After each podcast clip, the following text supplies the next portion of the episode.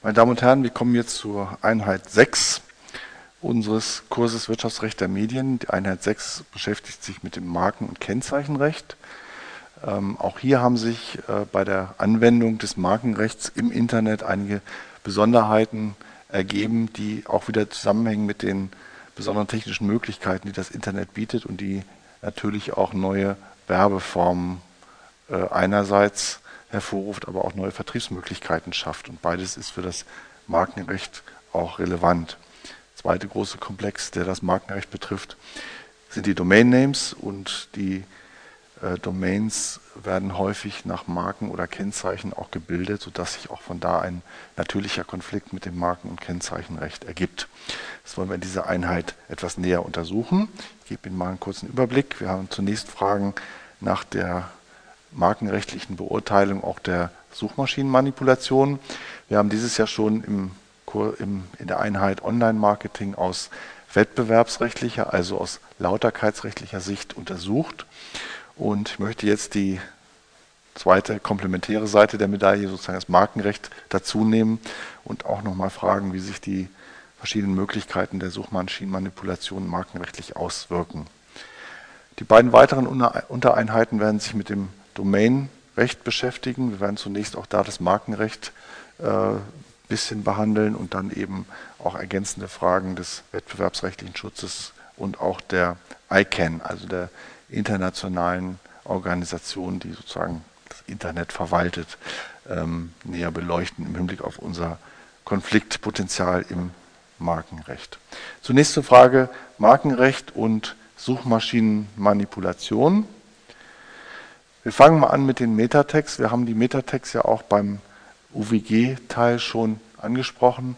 Metatext als kleine Texte im Header der Webseite, also nicht der äh, Webseite, so wie sie auf dem Bildschirm erscheint, sondern der zugrunde liegenden, in Anführungsstrichen, Programmierung der Webseite.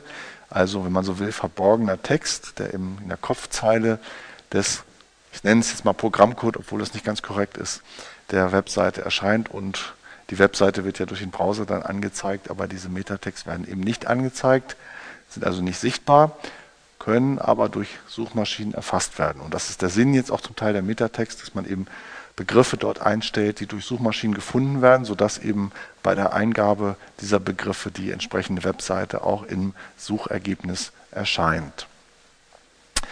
Kleines Beispiel dazu, der ein Händler von Mercedes-Benz platziert den Markennamen im verborgenen Text auf der Homepage, der durch die Suchmaschine gefunden wird. Das bedeutet, jemand, der Mercedes-Benz eingibt, äh, erhält dann möglicherweise auch ganz oben der, oder relativ weit oben in der Trefferliste die Webseite dieses Händlers. Frage, die sich jetzt im Ansatzpunkt stellt, ist das überhaupt eine Kennzeichenbenutzung, so wie wir sie klassischerweise kennen? Klassischerweise Kennzeichen bedeutet, ich befestige also das Kennzeichen auf dem Produkt, auf meiner Ware und bringe sie dadurch darunter in den Markt. Also die Verbindung zwischen Ware und äh, Kennzeichen ist normalerweise unmittelbar. Es ist auf der Ware oder auf der Verpackung aufgedruckt, wird auch in der Werbung eben benutzt für, für die entsprechenden Produkte. Hier habe ich aber keine unmittelbare Kennzeichnung meines Angebotes durch die fremde Marke. Denn die Webseite, auf die der Nutzer dann gelangt, enthält nicht mehr die, oder nicht unbedingt, äh, in diesem Beispiel ist es so, aber es muss nicht unbedingt mehr die, die Marke beinhalten, sondern ähm, entscheidend ist hier sozusagen die vermittelnde Funktion, die die Marke ausübt und die man eben auch durch, durch Metatext sicherstellen kann. In unserem Beispiel eben, dass der Metatext durch die Suchmaschine gefunden wird und durch diese Vermittlung über die Suchmaschine eben erst die Verbindung zwischen der Marke und der Webseite des Händlers hergestellt wird. Man hat also ein bisschen darüber gestritten, wie so oft im Bereich des Internetrechts reicht diese Mittelbarkeit aus, um auch eine markenmäßige Benutzung im Sinne des Markenrechts anzunehmen. Ähm, die Rechtsprechung hat sich dann relativ schnell auf die Linie äh, begeben, dass äh, die Sichtbarkeit nicht unbedingt erforderlich ist was auch zutreffend ist, also weg sozusagen von physischen Kriterien hin zu funktionaler, ähm, zu einem funktionalen Verständnis auch äh, der Anwendung der entsprechenden Rechtsvorschriften im digitalen Kontext. Also Markenfunktionen können auch dann verletzt sein, wenn die Sichtbarkeit der Marke nicht direkt gegeben ist. Ähm, entscheidend ist hier, dass die Markenfunktionen gleich, gleicherweise berührt sein können, nämlich die Hinweisfunktion, die Herkunftsfunktion, die im Markenrecht im Vordergrund steht. Ein Produkt wird aus einem oder eine Dienstleistung wird als, aus einem bestimmten Unternehmen stammend gekennzeichnet und diese Verbindung kann eben auch durch eine entsprechende Metatag-Benutzung erfolgen. Der BGH hat das dann im Jahr 2006 auch klargestellt, dass auch diese mittelbare Verbindung ausreicht. Ich habe hier weitere Literaturangaben auch auf der Folie eingestellt. Weiterer Punkt, der auch bei Metatext eine Rolle spielen kann, ist der Paragraph 23 Markengesetz. Wenn wir denn davon ausgehen, dass eine markenmäßige Verwendung vorliegt und auch eine Markenverletzung zunächst mal gegeben ist, dann ist der Paragraph 23 des Markengesetzes eine Ausnahmebereich, wo also wieder ein Bereich der Rechtsverletzung rausgenommen wird, äh, aus bestimmten sachlichen Gründen. Äh, Sie sehen im Paragraphen 23 Markengesetz sind verschiedene Punkte auch aufgeführt, die eine sachliche äh, Rechtfertigung geben können für eine Markennennung. Ich habe hier mal einige Punkte nochmal aufgeführt. Hinweis auf Ersatzteile, ne, also Beispiel unser Händler, der Ersatzteile für Mercedes anbietet, ist eben dann berechtigt, auch ohne Zustimmung von, äh, vom Markeninhaber, in diesem Fall Mercedes-Benz, diese Marke als Metatech auch einzusetzen. Das gleiche gilt für spezialisierte Händler. Auch die Benutzung in vergleichender Werbung ist vom EuGH in dieser Hinsicht anerkannt worden. Also der 23 Markengesetz bietet hier sozusagen einen Grund auch, äh, um die Verwendung von Metatext zu rechtfertigen. Gehen wir nochmal zum zweiten Bereich, den wir auch beim Lauterkeitsrecht schon angesprochen hatten, das Keyword Advertising, sogenannte AdWords-Systeme. Hier möchte ich doch den Banana Bay-Fall nochmal ähm, aufgreifen, den wir in dem Kontext auch schon behandelt hatten. Kläger vertreibt unter bananabay.de Erotikartikel, ist auch Inhaberin der Marke. Beklagte vertreibt unter der Bezeichnung www.eis.de slash Erotikshop ein vergleichbares Angebot. Und Beklagte benutzt jetzt den, die Bezeichnung Banana Bay als Keyword. Keyword hatte ich schon erklärt, also wenn der Nutzer dieses Keyword eingibt, in dem Fall Banana Bay, erscheint äh, neben der Trefferliste eine Anzeige des Beklagten in einem gesonderten Bereich. Dieser gesonderte Bereich ist mit Anzeigen überschrieben und da erscheint dann Werbung fürs eigene Produkt, also Erotikartikel für 0 Euro, Rabattaktionen und so weiter mit dem Hinweis oft mit dem Link auf den eigenen Shop. Die Klägerin verlangt Unterlassung und Verwendung des Keywords. Ja,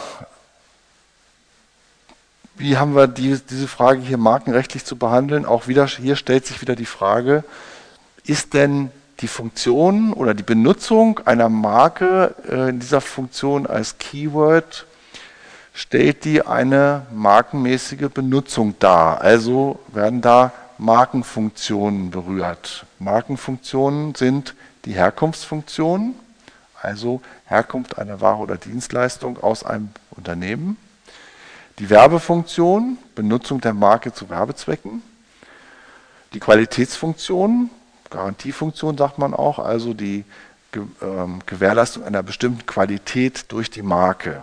Das sind so die wichtigsten Funktionen. Wenn wir mal auf, die Herkunftsfunktion gehen, also benutzt derjenige, der ein solches Keyword kauft, die Marke in einer Funktion, die auf die Herkunft ähm, oder die, die Herkunft auf ein bestimmtes Unternehmen beinhaltet.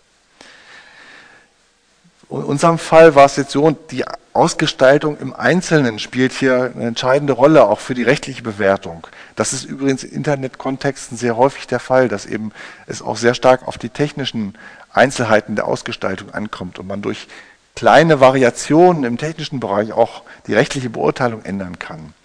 Da gibt es also zum Teil interessante Wettläufe auch zwischen Anbietern von Webshops und den Gerichten in dieser Frage. In diesem Fall war es so, Sie sehen hier äh, das nochmal dargestellt, auch das ist jetzt die, ähm, die Seite, auf der die Trefferliste nach Eingabe eines äh, entsprechenden Keywords einge, äh, an, angezeigt wird. Das Keyword war hier Adhäsionsfolien. Die Trefferliste ist hier blau. Ähm, blau ähm, umrandet. Sie sehen, da sind also eine Reihe von äh, Webshops dann äh, in der Trefferliste und rot umrandet ist der Anzeigenbereich. Und Sie sehen hier auf der rechten Seite einen abgetrennten Bereich. Ich mache das hier nochmal deutlich. Hier ist, oh, Entschuldigung, jetzt ist das rausgerutscht. Mal wieder reinholen. Hier ist der abgetrennte Bereich. Anzeigen ist mit Anzeigen überschrieben. Hier haben wir nochmal einen weiteren Bereich, wo auch Anzeigen eingestellt sind. Hier steht auch nochmal Anzeigen, der ist gelb unterlegt und ist schon näher dran an der Trefferliste. Und hier haben wir die eigentliche Trefferliste, die eben dann im klassischen Sinne gestaltet ist. So, und der, die Frage war jetzt zunächst mal in der Ausgestaltung, wie im Ausgangsfall, ist hier die separate Anzeige auf der rechten Seite eine Art der Verwendung der Keywords, die die verschiedenen Markenfunktionen berühren kann. Ähm, die erste Frage, die sich äh, in diesem Fall eben stellt, ähm, haben wir eine markenmäßige Verwendung? Und äh, schon diese Frage war wiederum, ähnlich wie bei Metatext auch zu Anfang, äh, recht heftig umstritten. Ähm, die eine Ansicht äh, war der Auffassung, dass eben wegen der separaten Anzeige auf der rechten Seite eben ähm, in dem Sinne keine Beziehung zu dem ähm, Originalunternehmen äh, äh, hergestellt wird, das unter dem, dem, Markennamen firmiert. Also der Nutzer sofort erkennt, wenn er die Trefferliste sieht, dass das eine separate Anzeige ist, die mit seiner Suchanfrage, äh, jedenfalls mit dem Unternehmen oder mit Unternehmen, äh, die entsprechende äh, äh, mit diesem Begriff sich verbinden, eben mit dem Markennamen verbinden, eben nicht zu tun haben. Ich muss dazu sagen nochmal, wir haben hier jetzt die Situation, dass wir bei in unserem Beispielsfall bei Adhäsionsfolien keine Markennamen haben. Ne? Also insofern ist der Fall, soll deutlich, also diese, diese Folie soll deutlich machen, äh, wie das äh, funktioniert mit der Anzeige. Ähm, Sie müssen sich jetzt denken, dass sozusagen statt des Begriffes Adhäsionsfolien eben eine geschützte Marke auch verwendet wird, wie Chanel, Mercedes, VW und so weiter. Und dann ist eben die separate Anzeige hier auf der rechten Seite führt eben dazu, dass der Nutzer eben keine Verbindung herstellt zu dem der Markennamen, den, den er als Keyword eingegeben hat. Also insofern ist die Herkunftsfunktion oder ist die markenmäßige Verwendung hier äh, nach dieser Argumentation jedenfalls ausgeschlossen, weil der Nutzer keine Verbindung zwischen den Unternehmen herstellt. Andere Auffassung ging weiter und sagt, also das Suchverfahren wird beeinflusst, das reicht schon aus, um eine Benutzung auch ähm, äh, zu äh, begründen, denn äh, naja, zumindest wird die fremde Marke ja auch benutzt, um die eigene Werbung darauf aufzubauen. Ne? Also das ist zumindest, und das kann man sicher argumentieren, eine Benutzung in Werbefunktionen, weil die Werbekraft der bekannten Marke, die als Suchwort dient, eben insofern ausgenutzt wird, als sich man praktisch mit der Werbeanzeige an die fremde Marke dranhängt. Das ist nicht mehr so die Frage, ob man Verbindungen herstellt, Verwechslungsgefahr entsteht oder ähnliches, sondern ob einfach die Werbefunktion auch ausgenutzt wird. Und ähm, das ist auch wieder umstritten. Andere Auffassung sagt, das wäre eine wettbewerbsrechtliche Auffassung. Dem kann ich nicht ganz folgen, denn auch im Markenrecht ist die Werbefunktion ähm, ja durchaus in der Diskussion und für ähm, bekannte Marken auch anerkannt, auch rechtlich anerkannt. Allerdings muss man hier wieder dazu sagen, die äh, Werbefunktion ähm, die Benutzung in Werbefunktionen ist nach den derzeit in Diskussion befindlichen Vorschlägen der Kommission zu einer Überarbeitung der Markenrechtsrichtlinie wiederum ausgeschlossen. Das ist Erwägungsgrund 19 der, dieses Entwurfs zur Markenrechtsrichtlinie.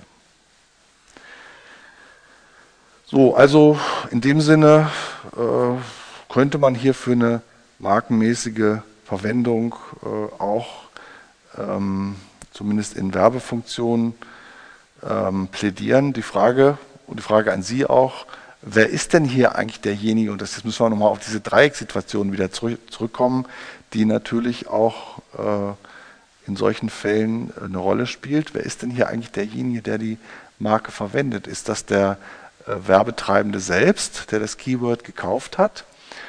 Oder ist das, äh, dass ähm, die Suchmaschine Google oder andere Suchmaschinen, Yahoo, die entsprechenden Möglichkeiten auch anbieten, ne, auf, äh, auf, auf, dem Seite, auf der Seite des Suchergebnisses eben entsprechende Anzeigen auch zu platzieren. Was würden Sie sagen? Wer ist hier der Verwender der Marke? Ja, die Suchmaschine ortet ja nicht die Marke einem Werbetreibenden zu, äh, sondern der Werben, Werbetreibende sich selbst Marken, die ihm zugeordnet werden sollen. Also würde ich sagen, dass die Suchmaschine die Marke nicht benutzt, der Werbetreibende aber schon. Ja, also ähm, man muss hier differenzieren eben zwischen der Suchmaschine und dem Mitbewerber. Äh, der EuGH, der diese Frage zu entscheiden hatte, es war eine Reihe von Entscheidungen im Jahr 2010, äh, die vor allen Dingen in Google France äh, beinhalteten, ähm, in Frankreich auch in Ausgangspunktnamen. In Frankreich ist die Rechtsprechung relativ rigide, auch was die Suchmaschinen angeht. Und der EuGH hat in diesen Entscheidungen klargestellt, eine Grundsatzentscheidung auch zum Markenrecht im Internet, dass die Suchmaschine nicht die Marken im geschäftlichen Verkehr benutzt, sondern nur die Möglichkeit gibt, eben für die, für die Anwender selbst diese äh, Werbemöglichkeiten einzusetzen. Aber der Mitbewerber, der eben dann wirklich diese, diese Marken auch in der Form verwendet, äh, ähm, indem er eben dieses Keyword Advertising auch nutzt. Das ist eben ein Vorschlag, eine Alternative für den Kunden und damit eben eine markenmäßige Funktion, zumindest auch die Werbefunktion berührt. Ich habe hier jetzt die einzelnen Markenfunktionen nochmal aufgeführt. Wir haben hier eben einmal die Herkunftsfunktion. Das ist sozusagen die klassische Markenfunktion, auch die immer noch wichtigste Markenfunktion. Es wird der Eindruck einer wirtschaftlichen Verbindung zumindest hergestellt oder auch äh, der Eindruck erweckt, dass das Produkt aus dem Hause des Konkurrenten, dessen Marke man verwendet, eben stammt. Und äh, zumindest der weiteste Auffassung der Herkunftsfunktion ist eben, dass zumindest wirtschaftliche Verbindungen, also zum Beispiel Lizenzbeziehungen zwischen beiden Unternehmen bestehen.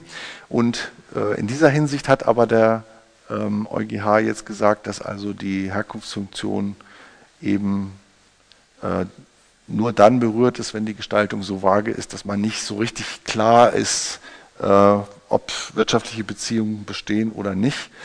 Ähm, und hat das für diesen Fall, jetzt für den konkreten Fall, tendenziell eher verneint. Das heißt, durch die klare Trennung des Anzeigenbereichs auf der rechten Seite vom, äh, vom gehe nochmal zurück auf die, die Folie, um das nochmal deutlicher zu machen. Hier durch die klare Trennung des Anzeigenbereichs von dem eigentlichen Suchmaschinenergebnis wird also klargestellt, dass es ein separater Bereich ist, der also äh, auch nicht auf Verbindungen schließen lässt zu den Trefferergebnissen auch den Unternehmen, die eigentlich in der Trefferliste auftauchen sollten.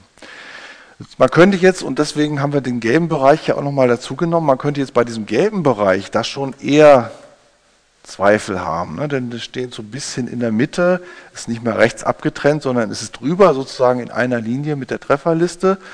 Ähm, äh, und äh, geht sozusagen, wir haben jetzt die Balken dazugepackt, aber die roten, blauen Balken sind normalerweise nicht dabei.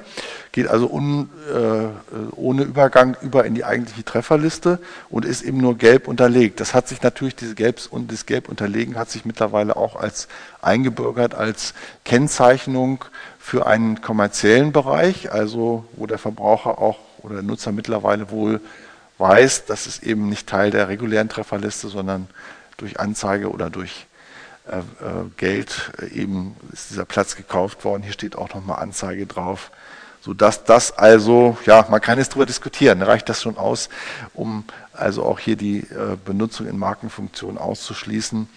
Äh, ich könnte mir vorstellen, dass hier Gerichte doch durchaus zu unterschiedlichen Ergebnissen noch kommen, aufgrund der unterschiedlichen Platzierungen auch.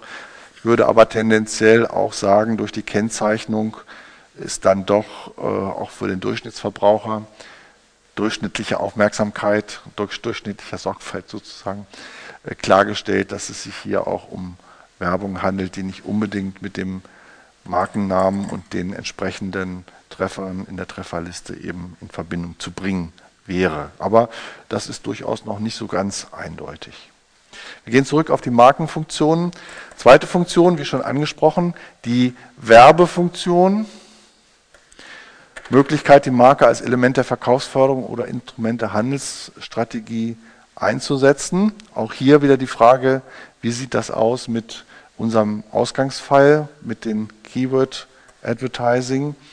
Ähm, man kann man ja schon, jetzt sind wir so ein bisschen näher schon äh, an dem Problem wieder, kann man schon ja sagen, also die Marke wird ja in ihrer Werbefunktion schon genutzt, ne, wenn sie als Keyword eben gekauft wird, weil der Nutzer, der das Keyword eingibt, erwartet ja in der Trefferliste eben auch äh, Unternehmen, die ähm, äh, mit dem Keyword in Verbindung stehen und deswegen eben auch äh, ähm, relevant sind für die Suche. Und wenn ich jetzt in der Anzeige daneben, zwar optisch getrennt, hinreichend getrennt, Anzeige schalte, entsteht zwar keine Verwechslungsgefahr, also Herkunftsfunktion ist insofern nicht berührt, aber ich nutze natürlich schon den Werbe, die Werbefunktion der Marke aus, um meine Anzeige zu platzieren, weil ich das sozusagen an die, äh, an die Marke auch dranhänge ne? und der Sucher, der die Marke eingibt. Markennamen eingibt. Aber äh, der EuGH hat hier abgestellt eben auf die Frage, ist eben die Werbemöglichkeit in der eigentlichen Trefferliste berührt und hat gesagt, also die Trefferliste bleibt so, wie sie ist. Der Verbraucher kann hinreichend differenzieren zwischen dem Anzeigenbereich und der Trefferliste und äh, deswegen ist die Werbefunktion nicht berührt. Der äh, Markeninhaber ist unbenommen äh, und unbeeinträchtigt in der Platzierung seiner Marke und seines Webshops auch in der Trefferliste. Das heißt, die Konsequenz dieser Abgrenzung wäre jetzt, wenn der eigentliche Markeninhaber in der Trefferliste weiter nach hinten rücken würde, wäre seine Werbemöglichkeit beeinträchtigt. Ähm, so ist es aber keine Beeinträchtigung, deswegen die Werbefunktion nicht berührt. Aus meiner Sicht ist das eine relativ enge Auslegung der Werbefunktion. Wir müssen das vor dem Hintergrund sehen, auch dass die Anerkennung der Werbefunktion durch den EuGH eben auch recht frisch ist, sodass sich hier auch die Abgrenzung erst einmal herausbilden müssen.